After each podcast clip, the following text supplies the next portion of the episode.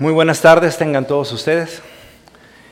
Vamos a ver respecto del libro de Miqueas, para que se ubiquen en sus Biblias y estamos en un recorrido en lo que son los profetas menores.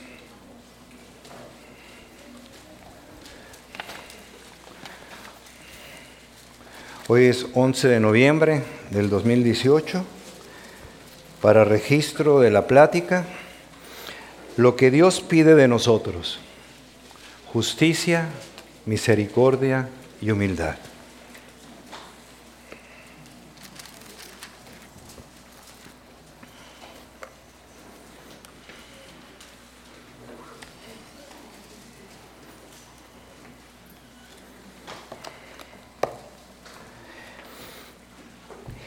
La palabra del Señor vino a él y formó la base de su ministerio escrito. Esa es la característica de los profetas. Hablaban en nombre de Dios. Los escritos de Miqueas tocan todos los grandes temas predicados por los profetas del Antiguo Testamento: la soberanía de Dios, su juicio contra el pecado, su asombroso amor, la necesidad de estar bien con Dios y la venida del Mesías. Miqueas era de Moreset, una localidad que estaba aproximadamente a unos 32 kilómetros del suroeste de Jerusalén. El significado de su nombre, ¿quién es como Jehová?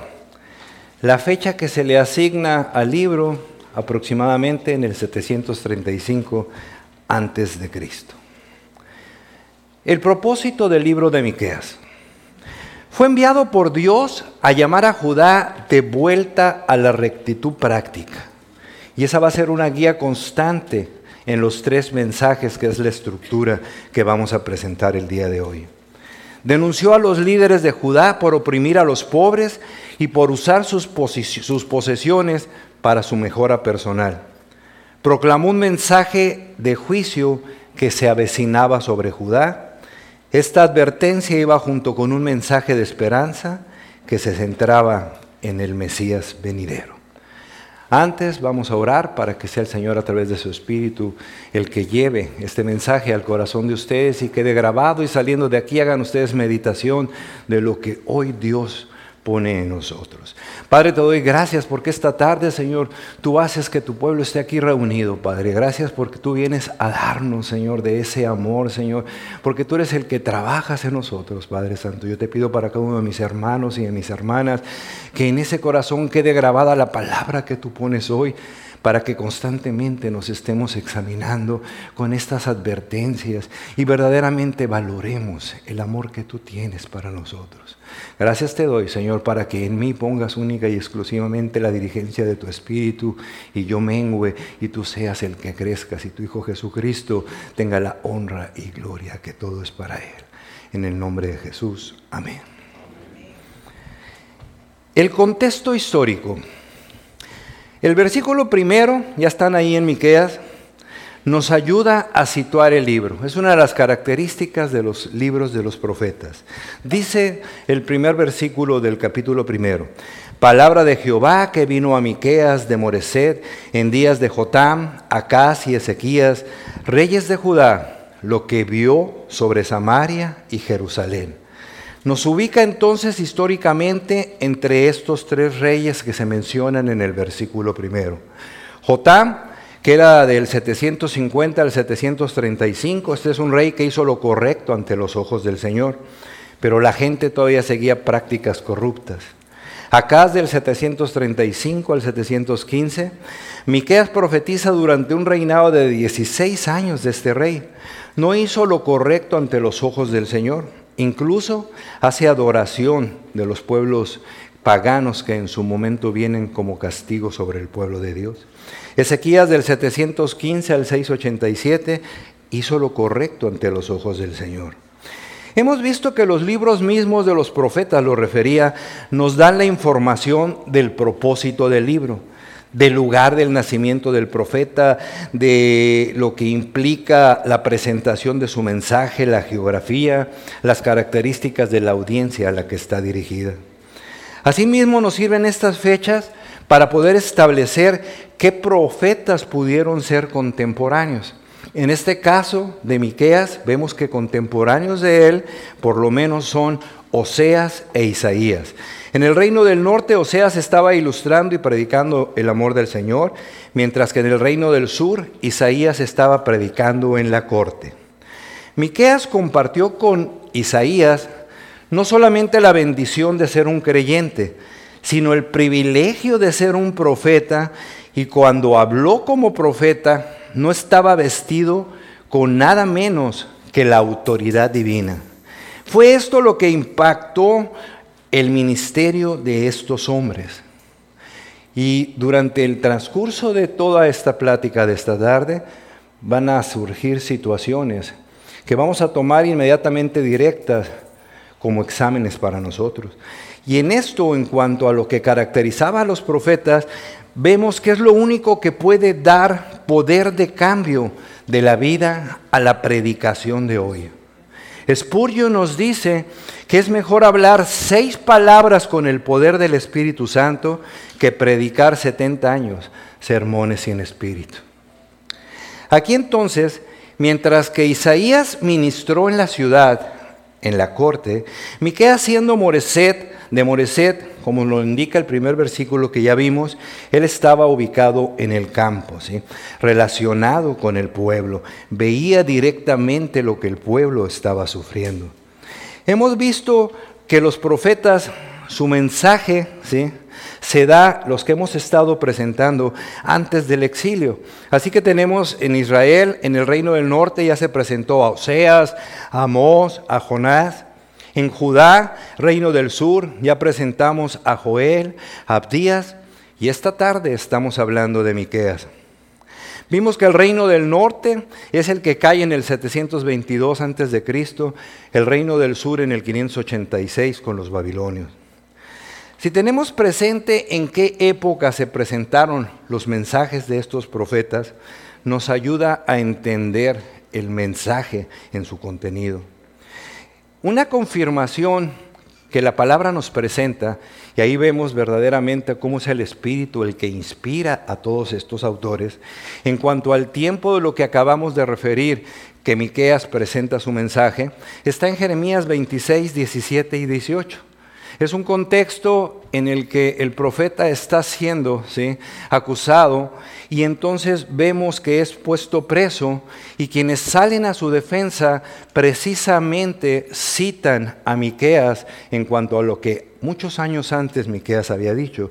Entonces se levantaron algunos de los ancianos de la tierra y hablaron a toda la reunión del pueblo diciendo: Miqueas de Moreset profetizó en tiempo de sequías rey de Judá, habló a todo el pueblo de Judá diciendo, así ha dicho Jehová de los ejércitos, Sión será arada como campo y Jerusalén vendrá a ser montones de ruina.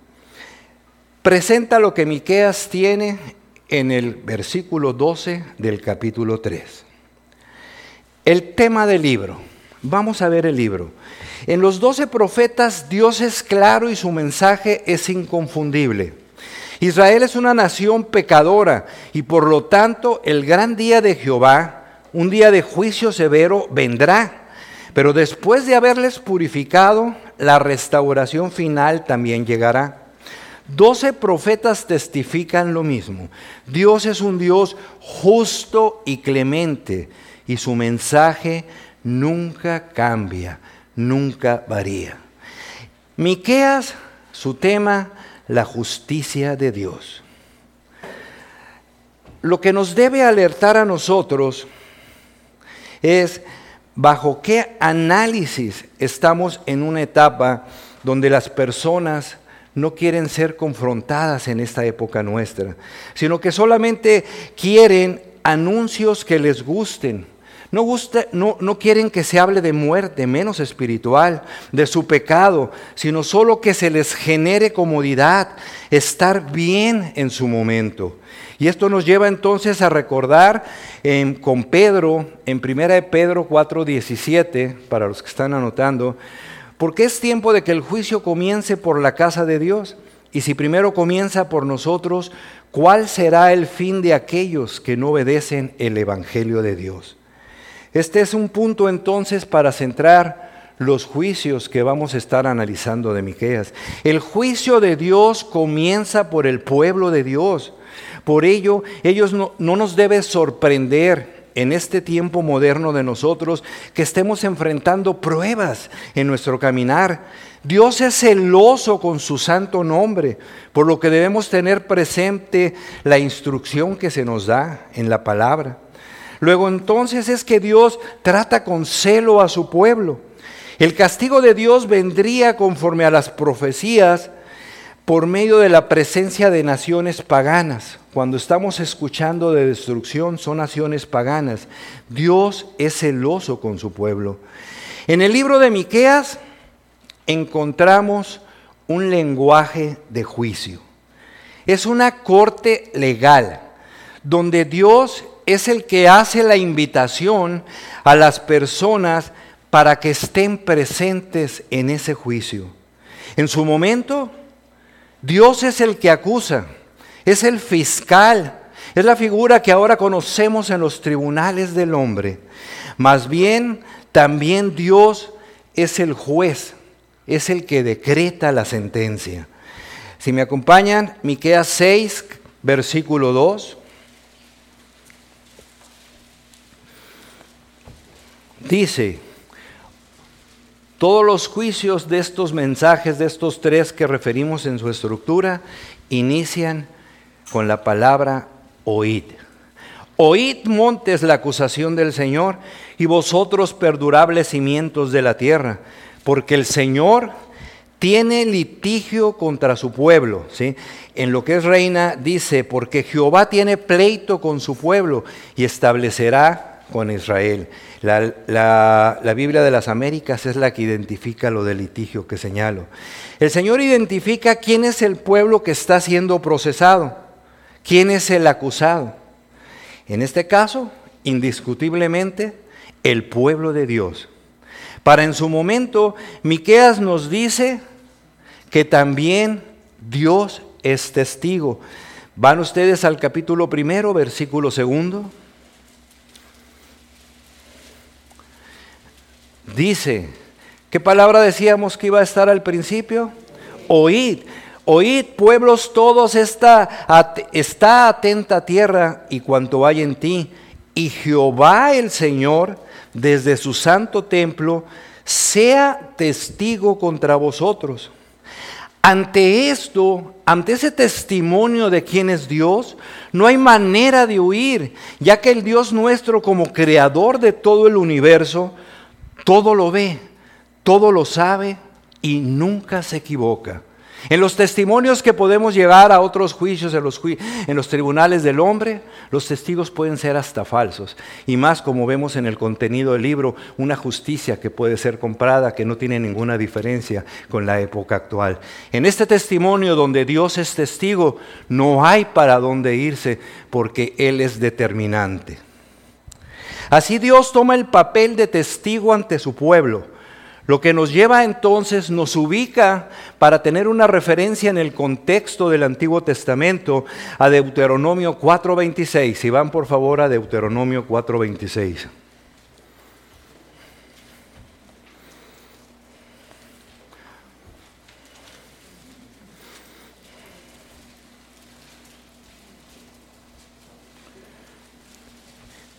Yo pongo hoy por testigos al cielo y a la tierra, que pronto pereceréis totalmente de la tierra hacia la cual pasáis, el Jordán, para tomar posesión de ella. No estaréis en los largos días sin que seáis destruidos. Son el cielo y la tierra sus testigos y el mensaje de destrucción. Y ahí mismo donde están en Deuteronomio 30, 19. En Deuteronomio 30, 19 nos dice, a los cielos y la tierra llamo por testigos, hoy contra vosotros, que os he puesto delante la vida y la muerte, la bendición, la maldición. Escoge pues la vida para que vivas tú y tu descendencia. Pongo al cielo y la tierra contra vosotros.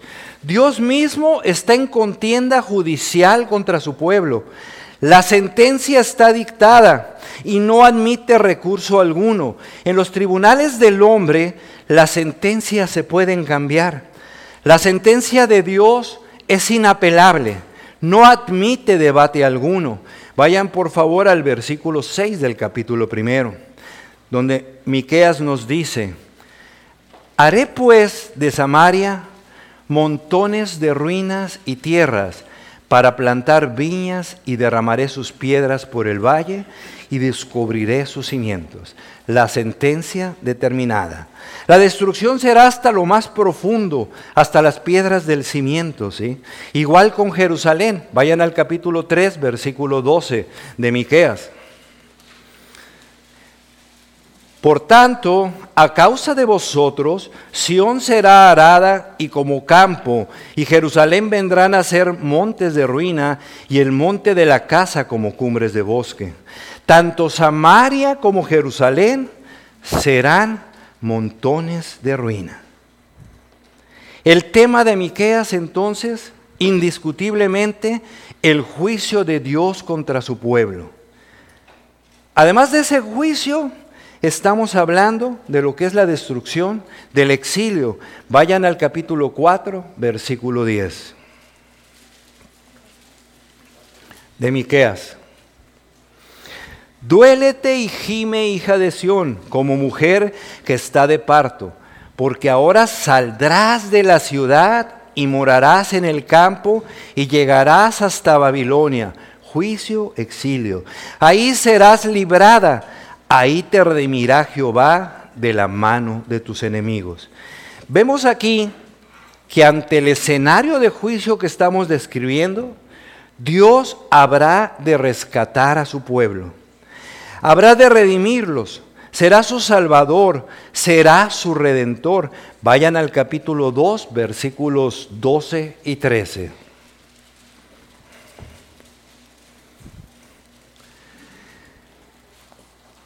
De cierto te juntaré todo, oh Jacob, recogeré ciertamente el resto de Israel, lo reuniré como ovejas de borra, como rebaño en medio de sus apriscos. Harán estruendo por la multitud de hombres, subirá el que abre caminos delante de ellos, abrirán caminos y pasarán la puerta, y saldrán por ella y su rey pasará delante de ellos, y a la cabeza de ellos Jehová. Tenemos aquí al remanente del que nos ha hablado los profetas que vemos ahora en el libro de Miqueas, donde Dios habrá de recoger a un grupo de entre su pueblo para salvarlo y para rescatarlo. En el capítulo 7, vamos al 7, en los tres últimos versículos tenemos lo siguiente. Capítulo 7, versículo 18 en adelante. Pregunta, ¿Qué Dios como tú, que perdona la maldad y olvida el pecado del remanente de su heredad? No retuvo para siempre su enojo porque se deleita en misericordia. Él volverá a tener misericordia de nosotros, sepultará nuestras iniquidades y echará en lo profundo del mar todos nuestros pecados. Cumplirás la verdad a Jacob y a Abraham, la misericordia que juraste a nuestros padres desde los tiempos antiguos. Este versículo habremos de retomarlo en una parte del final. Al final regresaremos a, esta, a esto que acabamos de señalar. En el libro encontramos en su contenido palabra de esperanza, preciosa palabra de esperanza. Vemos en Miqueas cómo están los términos también del pacto de Dios, sin que lo mencione directamente. Vamos por favor a Deuteronomio capítulo 30, versículo primero.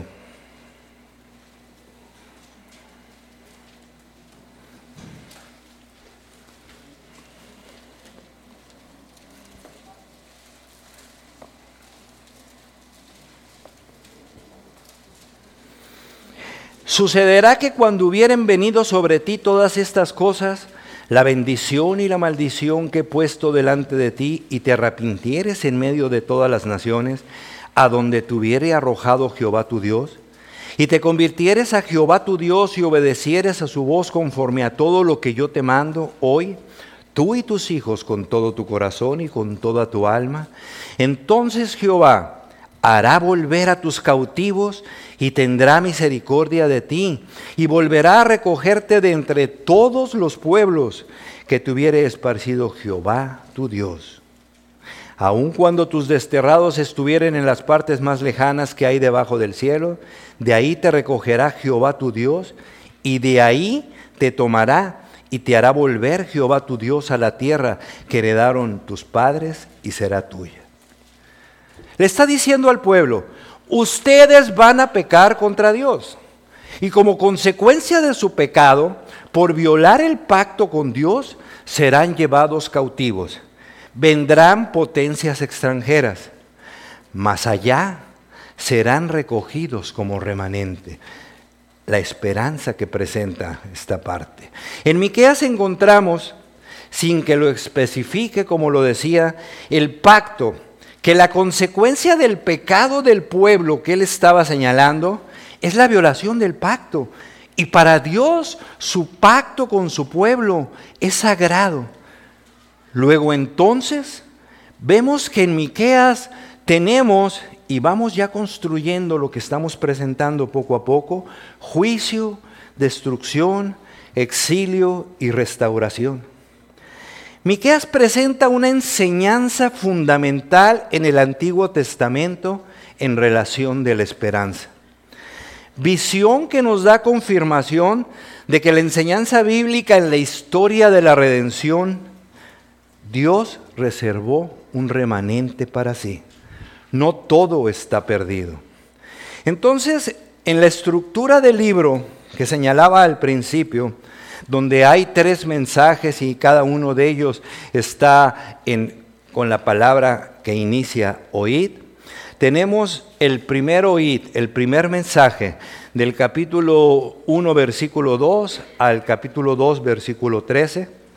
El segundo está del 3.1 al 5.15 y el tercer oíd está del 6.1 al 7.20. En cada uno señalábamos palabra de juicio, palabra de salvación o misericordia.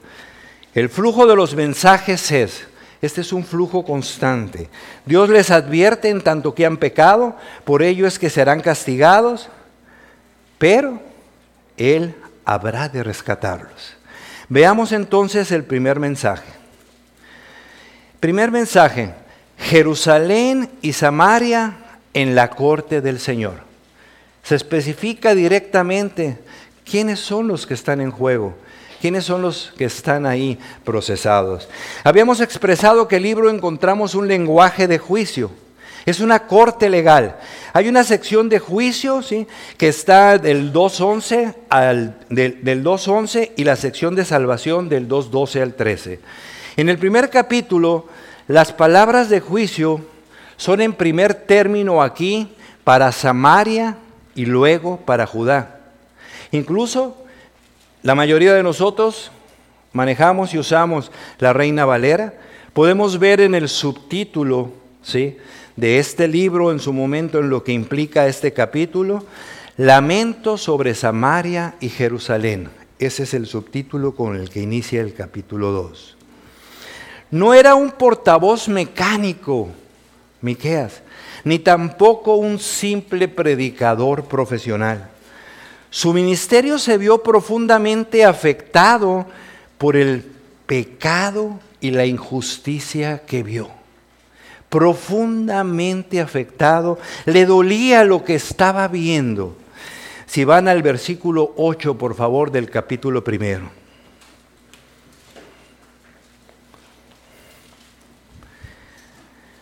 Por esto lamentaré y aullaré y andaré despojado y desnudo.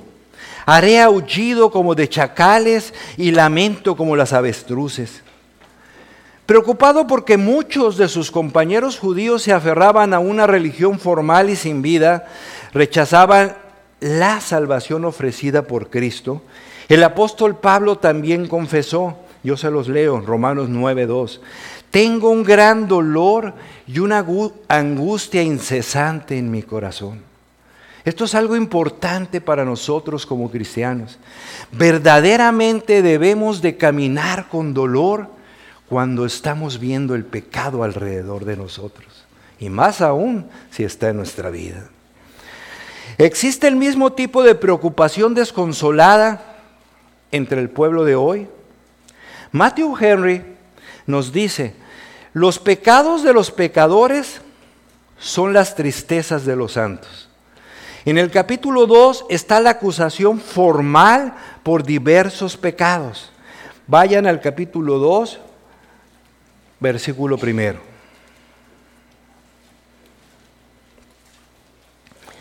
Hay de los que en sus camas piensan iniquidad y maquinan el mal, y cuando llega la mañana lo ejecutan porque tienen en su mano el poder. Codician las heredades y las roban, y casas y las toman, oprimen al hombre y a su casa, al hombre y a su heredad. Ya, ya hemos visto cómo es que en su naturaleza estaba la codicia de este pueblo, ¿sí? No les importaba despojar de sus propiedades a otros. Se da luego entonces la opresión, abusos, pero en su momento, ante su maquinación de mal, el Señor les dice lo que ha planeado traer sobre ellos. Capítulo 2, versículo 3 de Miqueas. Por tanto, así ha dicho Jehová: He aquí, yo pienso contra esta familia un mal del cual no sacaréis vuestros cuellos, ni andaréis erguidos, porque el tiempo será malo. Andaréis erguidos. ¿Qué significa andar erguido? Que al rechazar a Dios manifestaban su rebelión. Vemos cómo es que desprecian las cosas de Dios, su palabra, su santidad, y viene el día que Dios quebrantará la soberbia de los hombres. Ustedes pueden ver hoy en día cómo es que la gente habla con esa soberbia. Son altaneros contra las cosas espirituales. Ilustrando esto, en nuestra época podemos ver cómo se plantea en el aspecto legal, en los tribunales del hombre, lo relativo al aborto. Y esa soberbia con la que caminan va en contra de aquellos que no han nacido aún. Esa misma soberbia en esta época nuestra la encontramos en situaciones referidas en cuanto a cuestiones de relaciones de personas del mismo sexo, matrimonios del mismo sexo. Y si en su momento vamos contra lo que ellos están planteando y argumentando, destruyen y atacan porque creen que tienen la verdad. Pero nosotros sabemos que el día de Dios que viene habrá de enderezar lo torcido. Podemos pensar que esa misma lucha contra la soberbia del hombre es la que este pueblo estaba enfrentando donde Miqueas presenta ¿sí? su mensaje. Vemos en su contexto cómo su mundo se estaba desquebrajando, se estaba destruyendo. Pero Dios les dice, eso no será para siempre. Juicio, restauración. Vayan por favor a Miqueas 2, capítulo 3. Ya lo habíamos leído. Lo que sobresale ahí dice, yo pienso contra esta familia y enseguida el versículo 4, en aquel tiempo levantarán sobre vosotros refrán y se harán endecha de lamentación diciendo, del todo fuimos destruidos. Él ha cambiado la porción de mi pueblo. ¿Cómo nos quitó nuestros campos, los dio y los repartió a otros? Mas podemos ver que el gran problema del pueblo de Dios, definitivamente que era su pecado, la ruptura del pacto que acabábamos de referir, ¿sí? Pero el gran problema estaba en la actitud que tenían hacia todo lo que tenía Dios que decirle. Y eso prevalece en las épocas, las actitudes que tenemos contra lo que Dios tiene que decirnos. ¿Nos suena conocido? Hoy la gente prefiere oír adivinadores, magos, grandes conferencistas de liderazgos. Hay iglesias cristianas que se reúnen y traen gentes del mundo para escuchar el mensaje que tengan, ¿sí? Prefieren eso, ¿sí? No les importa lo que la Biblia dice. no tienen oído para Dios. En la época de Miqueas, eso era lo que de igual manera él estaba enfrentando. Miqueas capítulo 2, versículo 6. No profeticéis, dicen a los que profetizan. No les profeticen porque no les alcanzará vergüenza. E inmediatamente tenemos el versículo 7. ¿Tú qué dices, casa de Jacob? ¿Se ha cortado el espíritu de Jehová? ¿Son estas sus obras? ¿No hacen mis palabras bien al que camina rectamente? Está diciendo, si mis palabras no son útiles, beneficiosas, buenas, ¿cómo andaría entonces el país si la gente se alejara, se alejara de la palabra de Dios? Pero sin embargo dicen, no me profetices, decían ellos al Señor. Entonces, ¿qué tienen que hacer las personas que menosprecian lo que Dios dice? Si no abrazan lo que Dios dice, ¿qué van a hacer? terminan abrazando todas las mentiras que están a su alrededor. ¿Cuántos de nosotros no vivimos en un contexto así antes de que el Señor nos rescatara a cada uno del lugar donde surgimos? Terminan abrazando todas las mentiras que están a su alrededor. Tienen que abrazar algo. El, hombre no se queda con una mente neutra, vacía. La mente no se queda vacía. Quitas una verdad se llenará de mentiras. Ve todo lo que hay ahora en la información de las redes, que debería de ser para un buen uso, definitivamente que lo es, pero vemos también todo lo que hay en el trasfondo. Vayan a Miqueas capítulo 2, versículo 11. ¿Y qué nos dice? Si alguno andando con espíritu de falsedad mintiere diciendo, yo te profetizaré de vino y de sidra, este tal será el profeta de su pueblo. Y vemos tantos engañadores actualmente en iglesias, estadios llenos donde la gente va por esas mentiras. Esto quiere decir que aceptan al que venga con planteamientos inventados, falsos, acciones no factibles de lograrse, mas ellos los toman como su profeta, como nos dice Miqueas. Dios no estaba siendo escuchado. Y dijimos que íbamos a tener un paralelo. Dios no está siendo escuchado. La gente prefería escuchar cualquier cosa. Igual es ahora. Jeremías lo dice de un modo que impacta. Vayan a Jeremías capítulo 5 versículos 30 y 31. Y con la palabra que empieza. Jeremías 5, 30, 31. Dice, cosa espantosa y fea es hecha en la tierra. Los profetas profetizaron mentira y los sacerdotes dirigían las manos de ellos y mi pueblo así lo quiso. ¿Qué pues haréis cuando llegue el fin? Pero eso es lo que querían oír. Eso nos recuerda lo que Pablo nos dice en 2 de Timoteo capítulo 4 versículo 3, yo se los leo.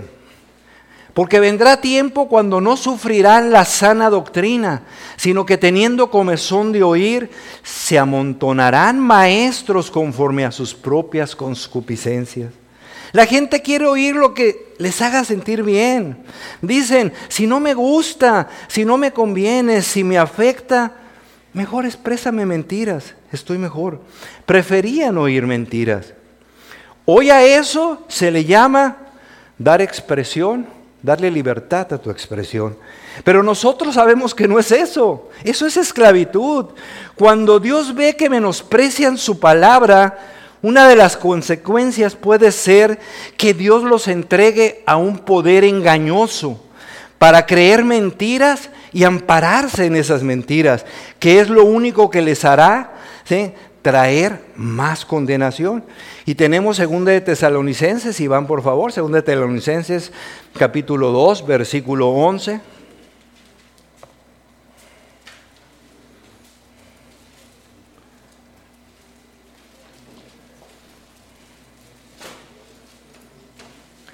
Por esto Dios les envía un poder engañoso para que crean la mentira, a fin de que sean condenados todos los que no creyeron a la verdad, sino que se complacieron en la injusticia.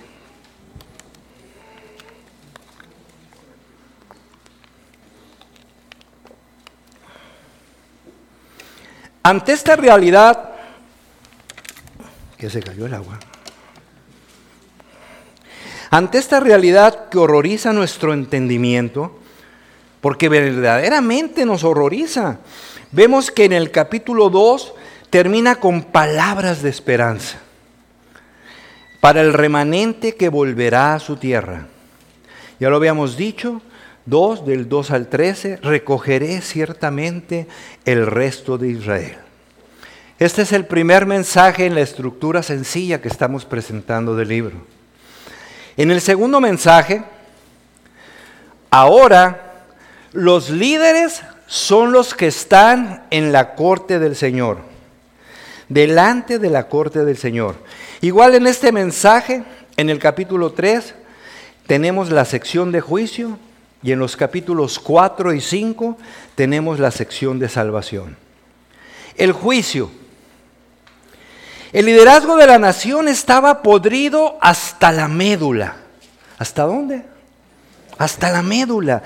Pero este desconocido hombre de campo, Miqueas, abordó al gobierno, al poder judicial, al establecimiento cívico, a los líderes religiosos exponiendo su corrupción, injusticia y flagrante falta de dioses. Diría alguien, sin necesidad de partidos políticos como ahora se maneja. Se dirige Miqueas a dos grupos de líderes y decíamos que el libro mismo de los profetas nos va dando una secuencia de cómo se está presentando el mensaje. Capítulo 3, versículo 1, por favor. ¿Con qué empiezan los mensajes? Oíd. Oíd ahora, príncipes de Jacob, jefes de la casa de Israel. ¿No concierne a vosotros saber lo que es justo? Va otro grupo de líderes, capítulo 5, versículo 5 de ese capítulo. Así ha dicho Jehová acerca de los profetas que hacen, ¿qué dice? Errar a mi pueblo y claman paz cuando tienen algo que comer y al que no les da de comer, proclaman guerra contra él. Regresa con el primer grupo, versículo 9 de ese capítulo 3. Oíd ahora esto, jefes de la casa de Jacob y capitanes de la casa de Israel, que abomináis el juicio y pervertís todo el derecho. Eran líderes que estaban en funciones, Tenían algo que realizar, era determinante el cargo que tenían. El punto aquí es que tuvieron puestos para actuar en justicia, pero se convirtieron en opresores, pisaron al necesitado, abusaron del pobre. Pero Dios que todo lo ve, contempló esas destrucciones, esas opresiones y denuncia esos pecados y les dice, capítulo 3, versículos 2 y 3. Vosotros que aborrecéis lo bueno y amáis lo malo, que le quitáis su piel y su carne de sobre los huesos, ¿cómo va caminando esto? Que coméis asimismo la carne de mi pueblo y le desolláis su piel de sobre ellos y le quebrantáis los huesos y los rompéis como para el caldero y carne cenolla. Son acciones de opresión extrema a los que nada tienen. Les quitan el pellejo, nos está diciendo, les arrancan la piel, cogen la carne partiéndola en pedacitos y la cocinan. La avaricia de querer más y más. Y nosotros lo vemos en esta época de lo que implica esa avaricia de los que quieren más y más, cómo desollan a las personas como aquí está descrito. Esto clama a Dios, esto que acabamos de decir, pide su atención. En la actualidad vemos que hay gentes que están usando esa opresión extrema, torcida, compran la justicia, tienen resuelta su vida personal y la de seis o siete o más generaciones. Pero ¿de qué les sirve? Todo ello contra la agonía de los que nada tienen y no pueden sobrevivir en esa selva que los destruye, donde son desollados. Aquí en Miqueas vemos su denuncia en expresiones que son duras. Y como decíamos, duele a los santos lo que pasa. Dios les dice, y lo hemos visto en el mensaje de otros profetas, me van a adorar a mí y yo no los voy a escuchar cuando me necesiten. Vemos cómo Dios está afectado en su corazón. Dice en el 3.5, tomando otra vez a los profetas, aquellos que estaban dispuestos a ser los líderes que guiaban al pueblo, dice, así ha dicho Jehová acerca de los profetas, que dijimos que hacían qué? Errar a mi pueblo. Su función era que deberían orientar, guiar, edificar, y no lo hacían. Muy actual ahora en muchas iglesias donde vemos que hay líderes, que esa debería de ser su función, pero tenemos ciegos conduciendo a otros ciegos. Y si lo hacían solo era para, lo mejor, para los que mejor les pagaban. A esos, sí, daban su profecía. Mientras mejor fuera la paga, mejor era la profecía, ¿sí? Por dinero, por avaricia. Y como ellos no estuvieron dispuestos para llevar luz al pueblo, que era su función, Dios les dice, ustedes van a estar en oscuridad a los que están en ese juicio que estamos hablando de los líderes. Versículo 6 del capítulo 3. Por tanto, de la profecía se os hará noche y oscuridad del adivinar, y sobre los profetas se pondrá el sol, y el día se entebrecerá sobre ellos.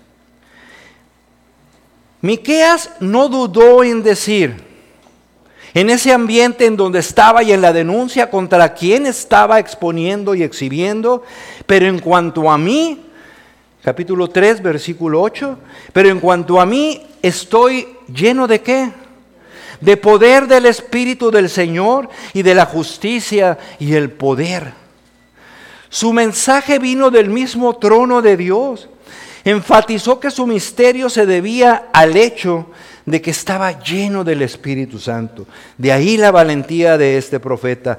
Como lo dijimos al hablar de la estructura del libro, viene ahora en este segundo mensaje la parte de la promesa y la restauración. Estamos haciendo un recorrido ¿sí? de una panorámica del libro. Ante las consecuencias tremendas ya anunciadas, tremendas, porque vimos lo que implicaban, hay palabras de aliento. Las cosas serían diferentes y no veremos destrucción y cautiverio. Las naciones acudirán al monte del Señor. La profecía está en que Dios hará que la destrucción a la que venían las naciones se convierta en que vengan a buscar salvación con el pueblo de Dios. Habíamos establecido que los capítulos 4 y 5 eran esa parte de restauración. Señalamos también, y al principio lo dije, que hay mucha similitud en el mensaje entre Miqueas e Isaías. Vemos cómo son casi iguales. Por referencia y que lo apunten para que lo revisen ustedes, capítulo 4 de Miqueas con el capítulo 2 de Isaías. Miqueas 4.1.5, Isaías 2.1.5. Por referirlo rápidamente, nada más digo el inicio. Reina, reinado universal de Jehová en Miqueas. Isaías, reinado universal de Jehová. Acontecerá en los postreros tiempos que el monte de la casa de Jehová será establecido por cabecera de montes y más alto de los collados, y correrán a él los pueblos. Esto es Miqueas. Isaías, lo que vio Isaías, hijo de Amós, acerca de Judá y de Jerusalén, acontecerá en los postreros de los tiempos, que será confirmado el monte de la casa de Jehová una parte, y él juzgará entre muchos pueblos y corregirá naciones poderosas hasta muy lejos, y martillarán sus espadas para asadones y sus lanzas para hoces, algo que caracteriza ¿sí? la identificación rápida del libro de Miqueos, el cambio que hacen de las armas a las hoces y los asadones. Y así vemos toda una similitud. Hay discusiones, hay planteamientos de quién tomó a quién. Nosotros no nos metemos, ¿sí? Porque verdaderamente estamos totalmente, ¿sí? Expuestos en cuanto que en ambos casos el Espíritu de Dios es el que guió a estos autores. Ellos hablaban en nombre de Dios. El punto aquí es que se presenta esta verdad. Dios iba a levantar a las naciones que se van a acercar. El pueblo de Dios es puesto como un monte y vendrán muchos pueblos y dirán, venid, subamos al monte de Jehová. Ya no vendrán las naciones a pelear contra Israel, vendrán a aprender del rey de Jacob. Miqueas 4, 6, 8 nos dice, en aquel día Jehová juntaré la que cojea, capítulo 4, versículos 6 al 8 estamos con Miqueas. En aquel día dice Jehová, juntaré la que cojea y recogeré la descarriada y, y a la que afligí y pondré a la coja como remanente y a la descarriada como nación robusta, y Jehová reinará sobre ellos en el monte de Sión desde ahora y para siempre. Y tú, oh torre del rebaño, fortaleza de la hija de Sión, hasta ti vendrá el señorío primero, el reino de la hija de Jerusalén. Continúa su descripción de las condiciones maravillosas del reino terrenal que habrá de encabezar el Mesías. Repite las figuras de ovejas que habíamos visto en el capítulo 2, versículos 12 y 13. Y la torre del rebaño corresponde a la ciudad de Jerusalén, la morada futura del Mesías que cuidará desde ahí su pueblo. Es para siempre. Esa palabra del versículo 7 se refiere al reino de los mil años del Mesías sobre la tierra. Después de esta parte de denuncias contra los líderes, entramos al capítulo 5, donde se nos presenta un líder futuro del que se dice será completamente distinto. Lo vamos a dejar para la conclusión de este mensaje. Y vamos a entrar al tercer y último mensaje de la estructura panorámica que estamos presentando del libro de, más, del, este, de Miqueas. ¿Quiénes son los que están ahora en juicio? Toda la nación en la corte del Señor. Tiene de nueva cuenta sección de juicio 6.1 al 7.13, sección de salvación 7 de los versículos 14 al 20. No debería sorprender leer que Miqueas les advirtió, el Señor tiene una acusación contra su pueblo. Capítulo 6, versículo 2. Por medio del profeta Dios hace su caso. Como abogado lo entiendo, el caso es lo que es un juicio concreto. Dios hace su caso. Vemos que su pueblo, el pueblo de Dios, no obstante de haber recibido bien de parte de Dios, ellos le pagan con mal. Eso lo debemos de traer a nosotros. ¿Qué ha hecho Dios con nosotros? En su misericordia estamos aquí. Puro bien en cuanto a todos y cada uno de los que estamos aquí. Y seguimos pagando con acciones que no es lo que Él pide de nosotros y que fue una de las denominaciones que presentamos para esta plática del día de hoy. Lo que Dios pide de nosotros. Justicia, misericordia y caminar con humildad. Lo vamos a ver. Por medio del profeta Dios hace su caso. Vemos que su pueblo, el pueblo de Dios, no obstante de haber recibido el bien, le pagan por mal. Y hace el Señor una pregunta perfectamente razonable.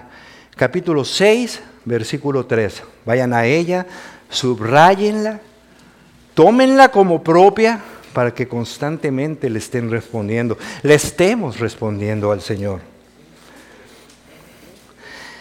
capítulo 6, versículo 3. Pueblo mío, qué precioso. Pueblo mío, ¿qué te he hecho? ¿O en qué te he molestado? Responde contra mí. Porque yo te hice subir de la tierra de Egipto y de la casa de servidumbre te remí y envié delante de ti a Moisés, a Aarón y a María Parafraseando esto, ¿qué les está diciendo? Te saqué del éxodo, te puse fuera de Egipto, te quité de la esclavitud. ¿Por qué entonces tú me pagas así? El Espíritu Santo le revela a Miqueas que la respuesta de Judá fue tratar de hacer un trato inmediato con Dios. Estaban acostumbrados. a los tratos y desviaban la justicia y ofrecerle cualquier sacrificio que fuera necesario para apaciguarlo. Cálmate, no te enojes. ¿Qué se necesita? Vayan a ver. Estamos en el capítulo 6, versículos 6 y 7. Esa fue la, la, respuesta del pueblo ante esa pregunta tremenda de Dios. ¿Qué dice? ¿Qué se necesita para estar bien con Dios? Pues, nosotros hemos hecho todo. Holocaustos, terneros de un año, miles de carneros, diez mil ríos de petróleo, ¿sí? el fruto de mi cuerpo por el pecado de mi alma. Con esa respuesta era golpear más el corazón de Dios, que sabía cuál era la naturaleza de ese pueblo. En lo que se ha llamado esto una de las declaraciones más completas y abarcadoras del Antiguo Testamento. Miqueas respondió a la pregunta articulada de Judá. Capítulo 6, versículo 8. Centro de esta plática. Lo que Dios pide de nosotros. Versículo 8, ¿qué dice? Oh hombre, Él te ha declarado lo que es bueno. ¿Y qué pide Jehová de ti? Solamente hacer justicia y amar misericordia y humillarte ante tu Dios, ante tu Dios. Y vamos a ver cómo nos está pidiendo algo que es sencillo. ¿Por qué? Porque nos manda a quien es el gran y único y grande ejemplo que tenemos, que es el Señor Jesucristo, que fue lo que vino a hacer. Dos veces en el curso, sí, de su acercamiento a Judá, yo les decía qué precioso, cómo les dijo, mi pueblo. No eran paganos ignorantes a los que se estaban refiriendo, ¿sí? Ellos conocían acerca de Dios y de sus caminos.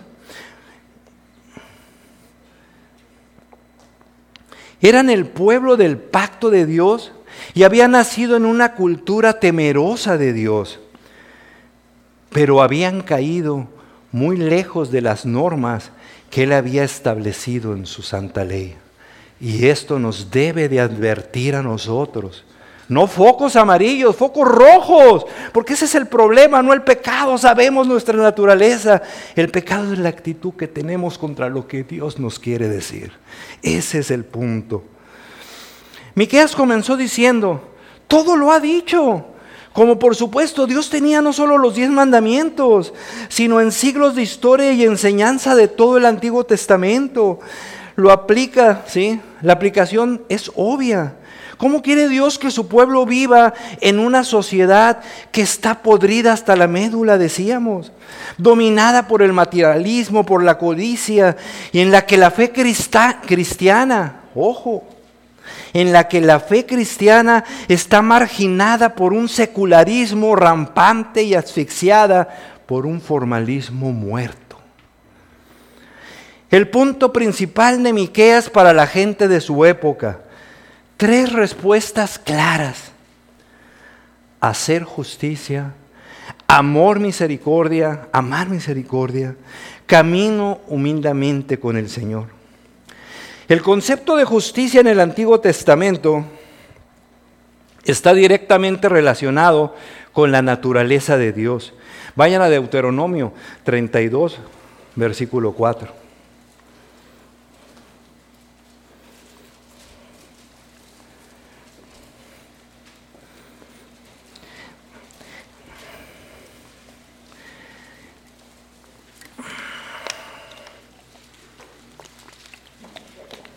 Él es la roca cuya obra es perfecta porque todos sus caminos son rectitud.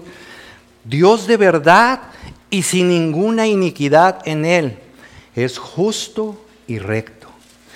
El hecho de que hagamos apunta a nuestra creación por un Dios que ama la justicia y juicio. Salmo 33, 5. Dios quiere que su gente no solamente muestre misericordia, sino que la ame se sienta agradecida en cada oportunidad de mostrar misericordia y bondad. Eso es lo que quiere el Señor. Podemos ser hipócritas y vamos a ver al final. Un erudito estadounidense del siglo XIX, Albert Barnes, llega a decir, en ninguna parte imitamos a Dios más que en mostrar misericordia. Qué gran oportunidad nos da el Señor. ¿Sí? Verdaderamente de que mostremos misericordia imitando al que vino a dejar esas pisadas que son huella para nosotros. Es imposible escapar a la enseñanza bíblica de que mostrar misericordia a los necesitados es un mandato inflexible al pueblo de Dios. ¿Qué es un mandato? Algo que es opcional. ¿Te lo está diciendo para que lo hagas o no lo hagas según como te hayas levantado? No. Es una orden, es una instrucción, ¿sí? Y en primer lugar, no está motivado por ninguna situación, sino por la naturaleza revelada del Dios mismo. Los cristianos deben amar, ser misericordiosos, porque Dios ha sido inimaginablemente misericordioso con nosotros. Eso es tremendo. Que nos quede grabado esta tarde. Inimaginablemente hemos tenido la misericordia de Dios. ¿Cuántas veces somos fríos en nuestro contexto diario de nuestro actuar que nos puedan señalar allá afuera? Y ese es cristiano. No, es la misericordia, no es aquí. Y que muchas veces ni con los hermanos lo damos. Que quede claro lo que se está diciendo esta tarde. Se deleita en un amor constante el Señor. Vayan a Miqueas capítulo 7, versículo 18. Ya lo habíamos referido, pero lo vamos a retomar en esta parte. Que dice, ¿Qué Dios como tú que perdona la maldad y olvida el pecado del remanente de su heredad? No retuvo para siempre su enojo porque se deleita en qué? Se deleita en misericordia el Señor, ¿sí? La misericordia de Dios puede verse a lo largo de toda la Biblia y se demuestra de manera suprema en la muerte de nuestro Señor Jesucristo, en el lugar de los pecadores que toma Él y en su propio nombre. El caminar con Dios humildemente nos lleva al primer gran mandamiento que el Señor Jesucristo nos da. Mateo 22 del 39 al, 30, al 39, yo se los leo. Amarás al Señor tu Dios con todo tu corazón y con toda tu alma, con toda tu mente. Este es el gran y primer mandamiento. Nada más importante para nadie que profesa ser cristiano se trata que debemos de obedecerlo. Un teólogo norteamericano, Chet, dice, no es suficiente comulgar con la verdad porque la verdad es impersonal. Debemos comulgar con el Dios de la verdad. Debemos de caminar con el señorío de Jesucristo en nuestras vidas, hacerlo una realidad. Esto implica fe salvadora, y muchos de los jóvenes que estuvieron ayer se llenaron con mensajes preciosos que les fueron presentados al respecto. Las palabras de Miqueas implican un reconocimiento de la grandeza trascendente de Dios y de nuestra pequeñez. Eso somos nosotros, tenemos que ubicarnos. No podemos caminar con esos cuellos ergidos como decíamos que el mundo lo hace. Sabemos a quién tenemos que adorar y enaltecer. ¿Es posible estimar a Dios demasiado alto si no se ve ningún área de la vida en su perspectiva? Hasta que empecemos a reconocer humildemente su infinita majestad y soberanía en toda nuestra vida, en todo lo que nos acontezca. Y muchas veces vemos a un pueblo cristiano peleando con Dios. Las palabras de Miqueas implican un esfuerzo disciplinario, claro. Enfatiza el cuidado, la atención necesarios para hacer esto. El mandato de caminar humildemente con, Dios viene de una advertencia seria y una promesa sublime. Santiago 4:6, se los leo. Dios se opone a quién? A los soberbios, pero da gracia a los humildes. ¿Quiénes son esos soberbios? Esos que caminan con cuellos erguidos. Aquí nos podemos detener un poco y preguntarnos esta tarde, ¿cómo estoy yo ante esta petición de lo que Dios quiere de mí? ¿Es claro lo que Él pide de nosotros? Tengamos presente, yo les decía, la acusación del Señor Jesucristo. Vayan a Mateo 23, 23, capítulo 23, versículo 23.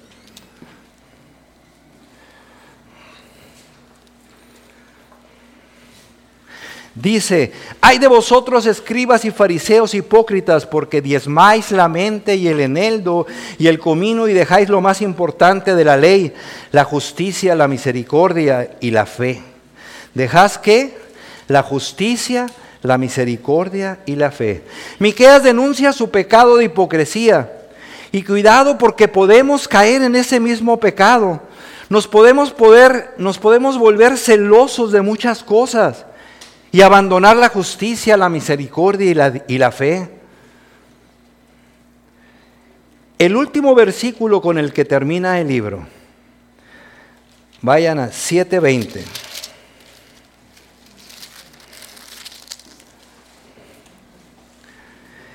Cumplirás la verdad a Jacob y a Abraham la misericordia que juraste a nuestros padres desde tiempos antiguos.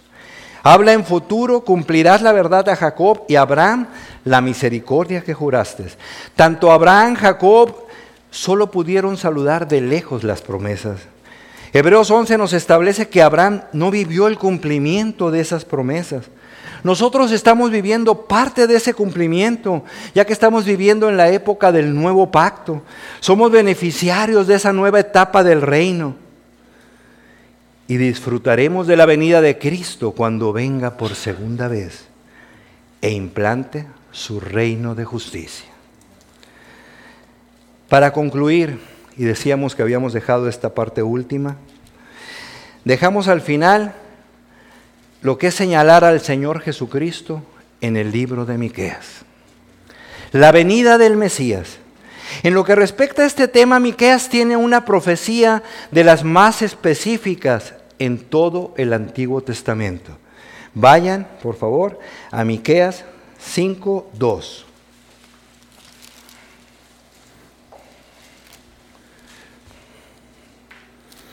Pero tú, Belén, Efrata, pequeña para estar entre las familias de Judá, de ti me saldrá el que será Señor en Israel, y sus salidas son desde el principio, desde los días de la eternidad.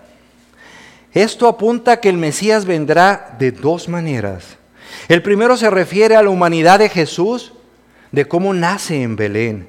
Y la segunda a su divinidad, ya que la frase días de eternidad es similar a la que se usó con Moisés, quien declaró en el Salmo 92 que Dios es desde la eternidad hasta la eternidad.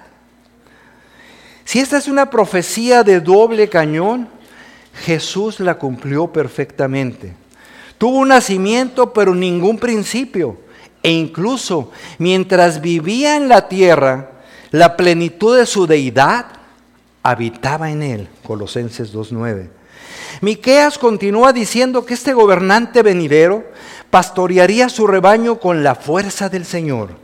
Y es imposible pasar por alto el cumplimiento de esta profecía en la vida y ministerio de Jesús, el buen pastor.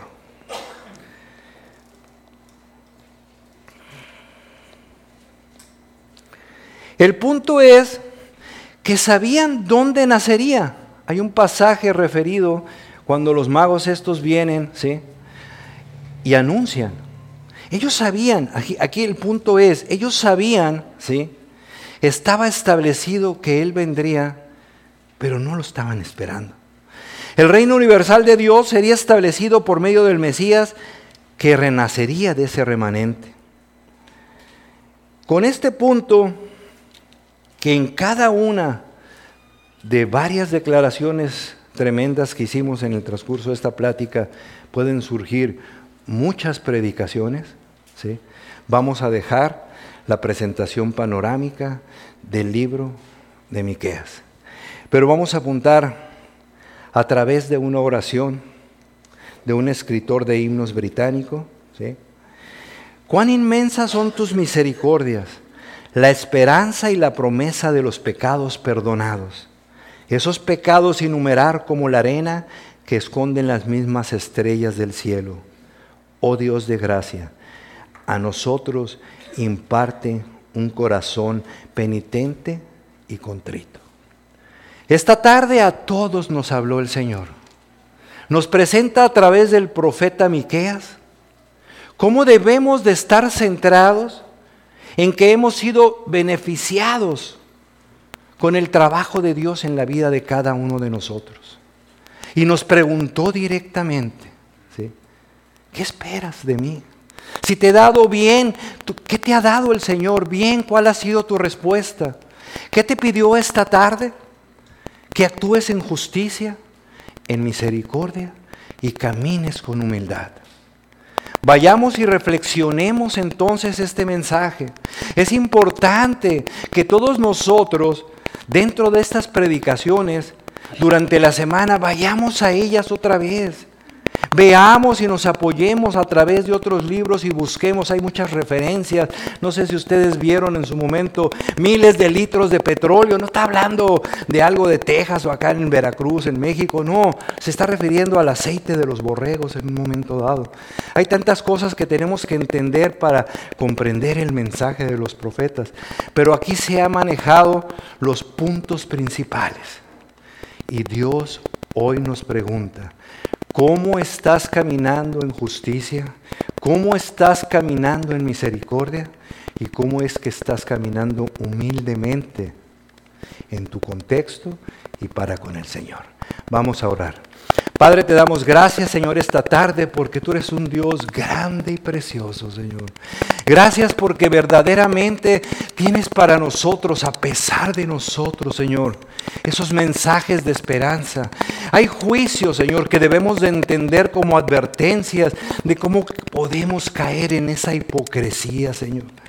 Cómo verdaderamente tenemos que disciplinarnos para poder caminar en una respuesta genuina hacia ti ser justos, amar misericordia y caminar humildemente contigo, haciendo que todo lo nuestro te haga sobresalir a ti, que eres el Rey Todopoderoso y tu Hijo Jesucristo, nuestro Señor y Salvador.